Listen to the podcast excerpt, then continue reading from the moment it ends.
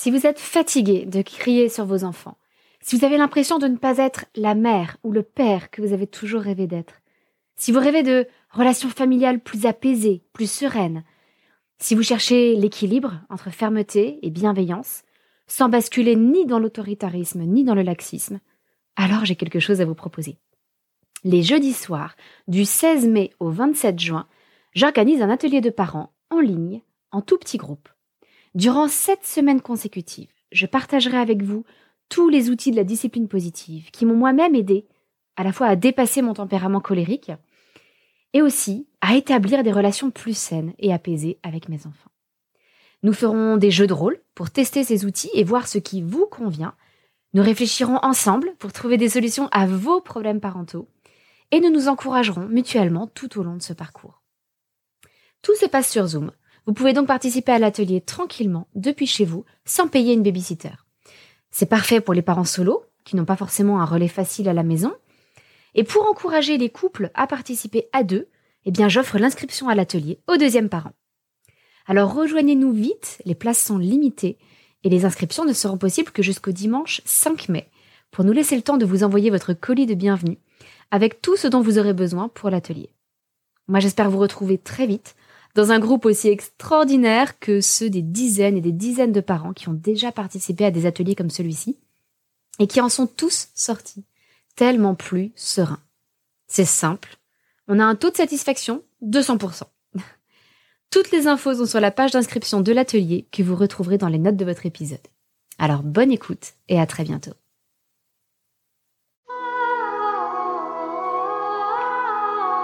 Bienvenue sur le podcast des Montessori 7, Montessori à la maison. Je suis Anne-Laure Schneider, formatrice Montessori et maman de 5 enfants instruits en famille. Ma mission, c'est d'aider les parents, les assistantes maternelles, bref, tous ceux que dans notre communauté nous appelons des sourissettes, à mettre en pratique la philosophie Montessori chez eux, avec leurs enfants ou les enfants qu'ils gardent.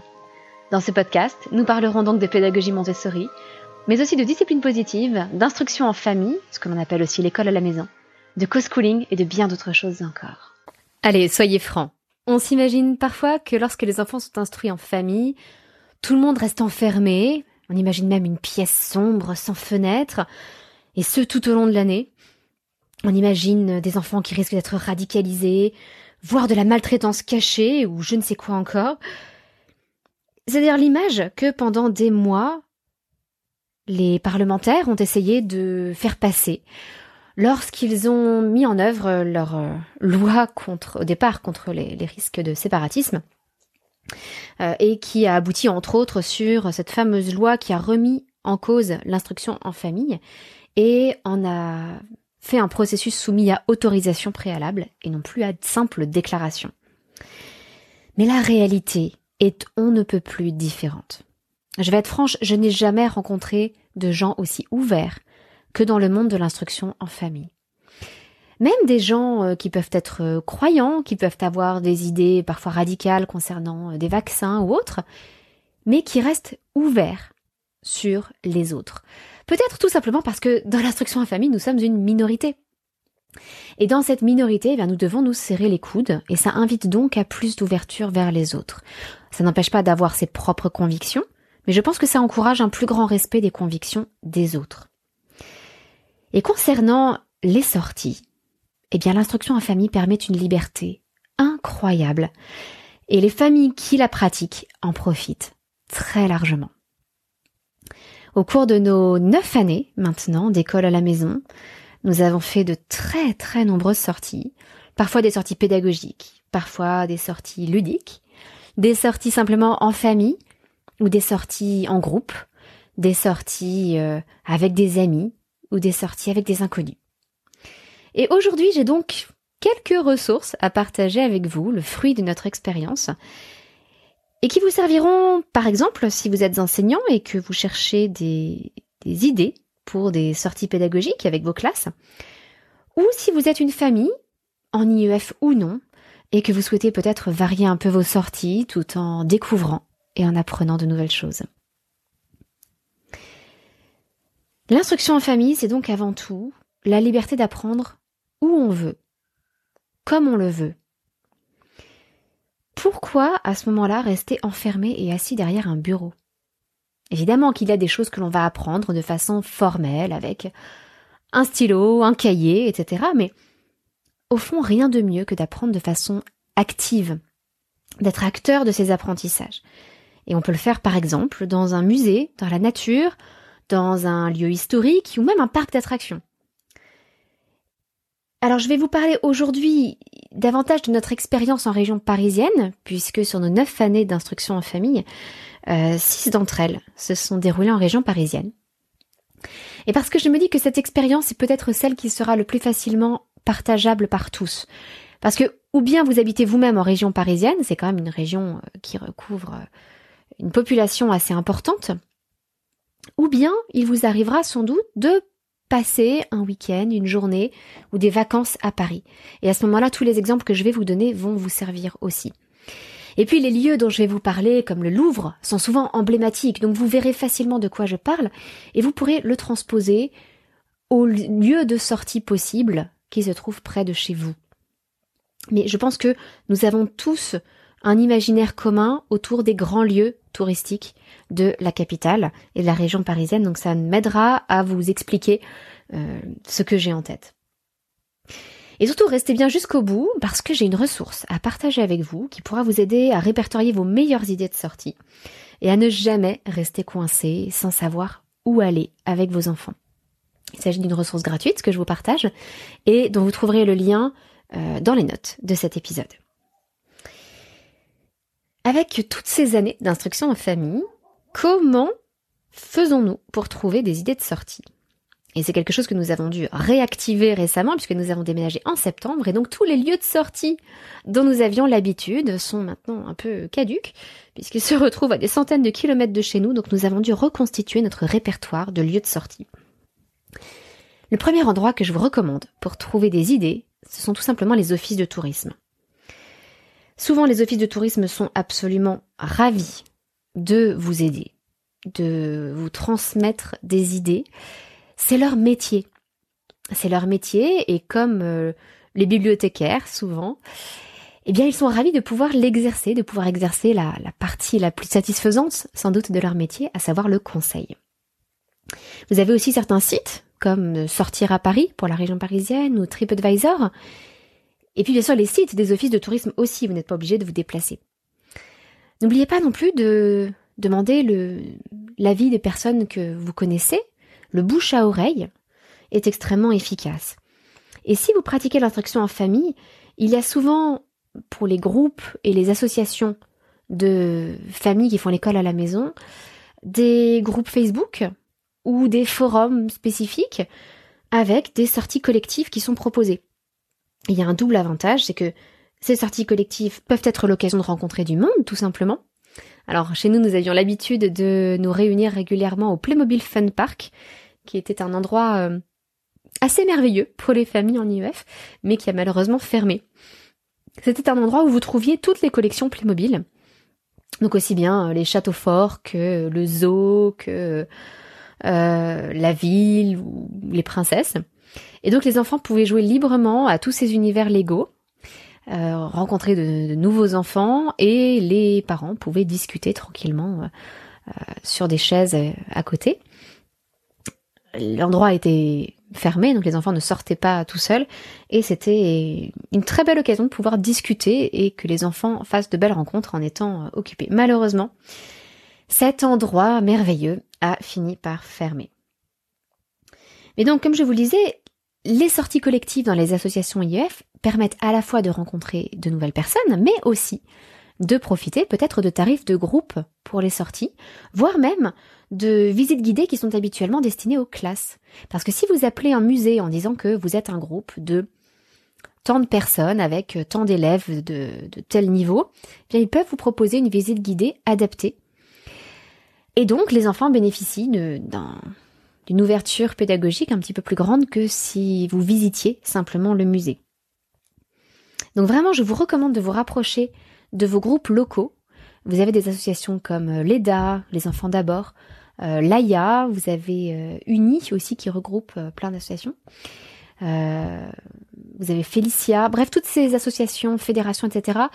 peuvent vous permettre de, de rencontrer des groupes locaux, de rencontrer de nouvelles personnes, etc. Donc n'hésitez pas à aller sur leur site pour voir s'ils ont une antenne locale. Ça peut se décliner sous de nombreuses formes, mais c'est une ressource très importante, surtout si vous arrivez dans une région ou si vous démarrez l'instruction en famille dans une région. Mais tout ça c'est bien beau, les sorties pédagogiques c'est formidable, mais ça peut coûter très cher. Donc une fois que vous avez trouvé euh, tous les endroits euh, magnifiques autour de chez vous que vous pourriez aller visiter avec des enfants, il va souvent falloir faire des choix parce qu'on ne peut pas tout se permettre. Mais j'ai quand même quelques astuces pour vous aider à limiter les coûts. La première, c'est de recourir à un abonnement à l'année. Souvent, la plupart des musées ou des, grands lieux du patrimoine comme ça ont des systèmes d'abonnement. Nous l'avons fait en choisissant un endroit ou un abonnement spécifique année après année et en y allant très régulièrement dans l'année, au moins une fois par mois. Nous sommes allés ainsi au Louvre, par exemple. Euh, le Louvre, lorsque nous y sommes allés, euh, était gratuit pour les enfants. Et en ce qui me concernait, lorsque j'avais, euh, je crois que c'était moins de 30 ans, ça ne me coûtait que, je crois que c'est 60, 30 euros à l'année peut-être. Et c'est devenu monté à 60 euros à l'année lorsque j'ai eu plus de 30 ans. Mais 60 euros à l'année lorsque vous allez au Louvre tous les mois, c'est extrêmement rentable. Surtout pour toute la famille, c'est-à-dire avec nos cinq enfants. Donc nous avons pris un abonnement au Louvre euh, deux années de suite. Nous avons pris également une autre année un abonnement à la Cité des Sciences et de l'Industrie, qui était couplé avec le Palais de la Découverte. Donc nous avons passé une année un peu plus consacrée aux sciences. Lorsque nous étions abonnés au Louvre, nous avons passé une année à explorer essentiellement les salles de, de l'Antiquité, les salles plus historiques, disons. Et puis une année à explorer davantage le côté euh, artistique et peut-être le côté plus euh, euh, la partie plus médiévale, et puis les grands chefs-d'œuvre du Louvre. Nous avons aussi pris un abonnement une année à France Miniature. Alors France Miniature qui est un parc d'attractions à la base, mais un parc d'attractions dans lequel euh, vous voyagez à travers la France en miniature. Donc en fait vous découvrez tout le patrimoine architectural et patrimonial français. C'est très bien fait. Par exemple, vous montez un petit talus qui représente les Pyrénées avant de euh, ou les Alpes, j'avoue que je ne sais plus, avant de descendre vers la Provence. vous avez une représentation assez visuelle comme ça des, des grands des grands marqueurs géographiques en France, comme les montagnes ou les rivières. Et c'est formidable lorsqu'on a vu certains de ces endroits en vacances, en voyage, de les retrouver en miniature et de d'en découvrir d'autres qui se qui se trouvent là dans dans ce grand parc de France miniature. Et puis la dernière année où nous étions en région parisienne, nous avons pris un abonnement au musée des arts et métiers, qui est extraordinaire parce que vous avez dedans plein d'inventions. Et donc vous pouvez y aller une fois pour faire un petit parcours sur l'évolution de la voiture, ou une autre fois pour euh, l'évolution des moyens de communication, du cinéma, du télégraphe, etc. Euh, ou une autre fois pour euh, le développement des avions. C'est un musée assez extraordinaire, je trouve, euh, pour les enfants.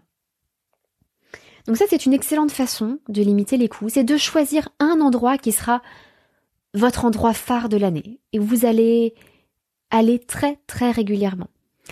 Euh, lorsque nous étions en région parisienne, nous sortions à Paris à peu près tous les 15 jours. Donc nous faisions une, au moins une sortie sur deux, là où nous avions un abonnement. Et puis, vous avez d'autres façons de limiter les coûts. Ça peut être par exemple euh, d'aller dans des musées qui sont gratuits. Par exemple, vous pouvez visiter gratuitement les collections permanentes du musée Carnavalet ou de celui de la vie romantique à Paris. Et puis d'autres musées sont gratuits le premier dimanche du mois. Renseignez-vous près de chez vous, il y a sûrement des musées qui ont ce système de gratuité le premier dimanche du mois, c'est quelque chose qui normalement est un petit peu harmonisé au niveau national. Et puis d'autres musées enfin offrent euh, des réductions pour alors un tarif gratuit souvent pour les enfants, pas toujours, mais ça arrive, ou des tarifs réduits pour euh, par exemple les familles nombreuses ou pour les chômeurs, bref, étudier un petit peu leur politique euh, de tarification. Et enfin, n'oubliez pas les journées du patrimoine. Ça peut être l'occasion d'aller justement dans un endroit qui habituellement est trop cher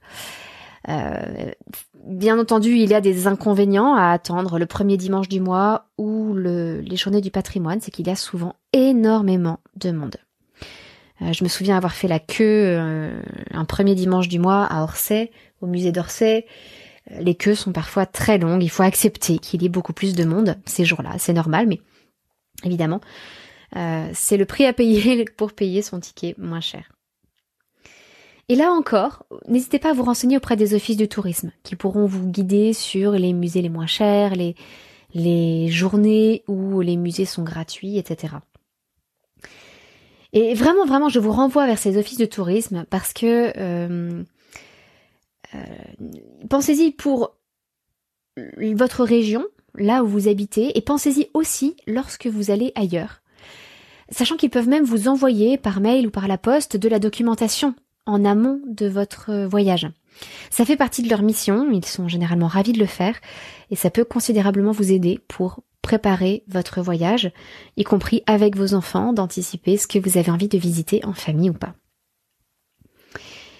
Et avec tout cela, euh, avec toutes ces façons d'économiser les coûts, euh, vous allez voir que les sorties en IEF sont l'occasion de découvrir milliard de choses et d'apprendre différemment.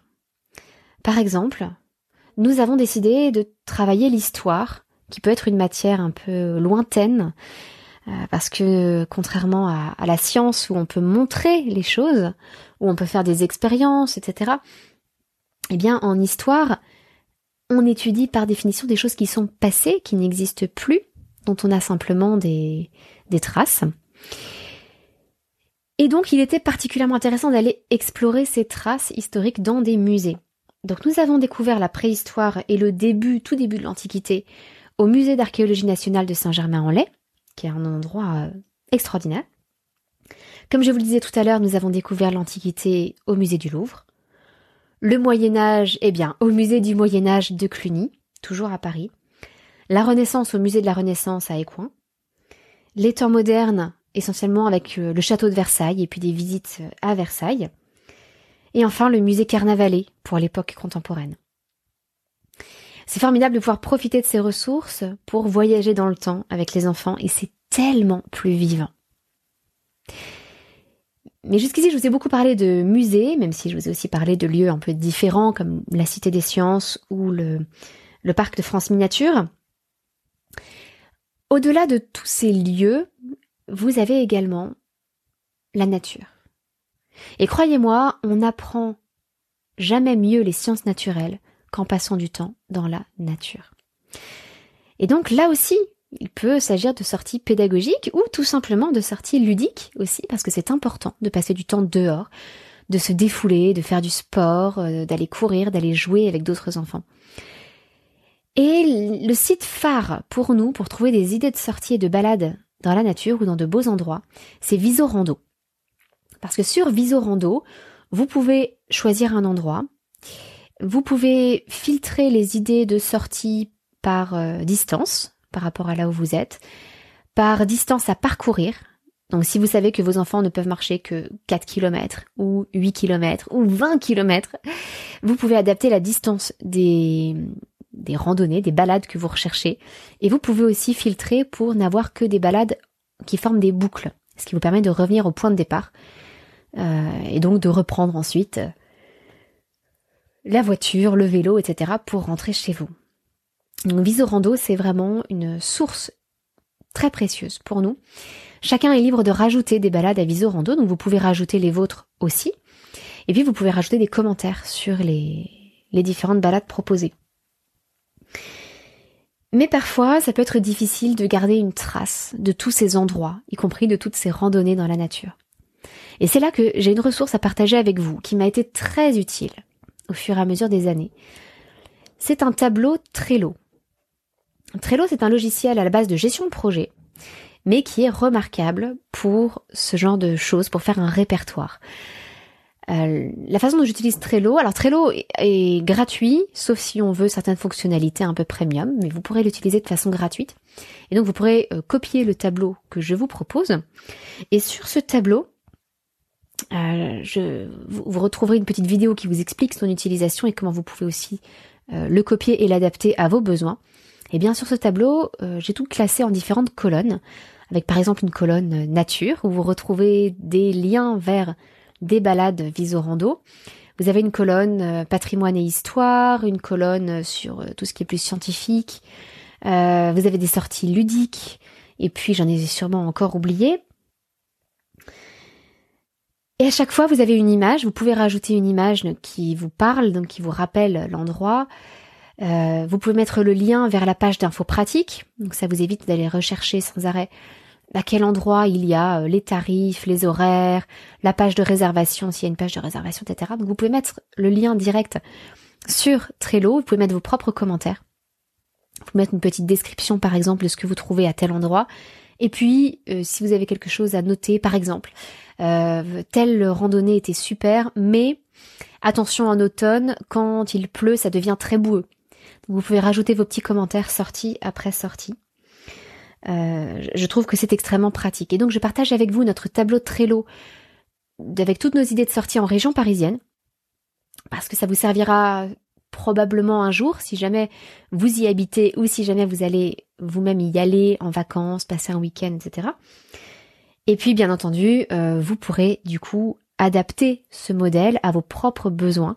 Vous pourrez du coup découvrir comment ça fonctionne et créer votre propre répertoire d'idées de sortie et pourquoi pas le partager avec les autres familles IEF près de chez vous. Alors si vous le partagez, je vous invite simplement, euh, par courtoisie, à préciser où vous avez récupéré ce tableau qui vous a euh, donner cette idée d'utiliser un tableau Trello pour vos idées de sortie en IEF et de mentionner les Montessori 7. Euh, toutes les ressources que je partage gratuitement comme cela, eh bien, je le fais dans, avec deux objectifs. Le premier, c'est de vous rendre service, c'est de partager euh, des ressources pour faciliter la vie des familles. Et deuxièmement, évidemment, pour faire connaître le site des Montessori 7 et nos formations. Entre autres, l'accompagnement que je propose pour les familles en instruction en famille. Euh, parce que j'ai à peu près 90 familles que je suis personnellement, avec des séances de questions-réponses, un groupe Facebook dédié et des tas et des tas de ressources sur euh, tous les domaines. Ça va de la musique à l'histoire, en passant par euh, les concepts comme l'observation de l'enfant dans la pédagogie Montessori ou le sommeil de l'enfant. Bref, c'est extrêmement large et riche en ressources. Donc je vous invite, si vous utilisez cette ressource et si vous la partagez avec d'autres familles, à mentionner les Montessori 7 et en particulier l'accompagnement euh, à l'IEF Montessori des Montessori 7. Je vous renvoie donc vers le Terrier des Montessori 7, notre bibliothèque de ressources gratuites. Le lien figure dans les notes de cet épisode et vous pourrez y retrouver le tableau Trello dont je vous ai parlé, ainsi qu'une petite vidéo qui va vous expliquer comment l'utiliser, comment euh, le copier pour ensuite l'adapter chez vous euh, et, le rendre utilisable dans votre région, là où vous habitez. J'espère que cela va vous aider dans votre vie quotidienne et vous donner plein d'idées pour partager de belles expériences en famille avec vos enfants. Et je vous dis à la semaine prochaine. À très bientôt. Votre petite sourisette, Anne-Laure.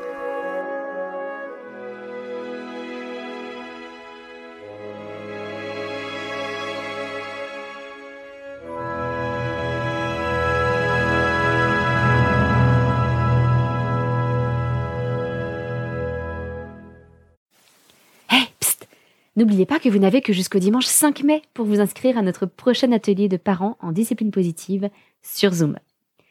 Et petit rappel, l'inscription du deuxième parent est offerte. Donc si vous voulez prendre du temps en couple, à la fois pour vous et pour votre famille, eh bien c'est l'occasion ou jamais. Vous pourrez suivre tous les ateliers de chez vous sans même avoir à prendre une babysitter. Mais bien entendu, si vous êtes parent solo, vous êtes tout autant le bienvenu. J'ai donc hâte de vous retrouver les jeudis soirs de 20h30 à 22h30 entre le 16 mai et le 27 juin pour 7 séances de 2 heures en discipline positive. Toutes les informations sont disponibles sur le lien d'inscription que vous retrouverez dans les notes de votre épisode. À très bientôt!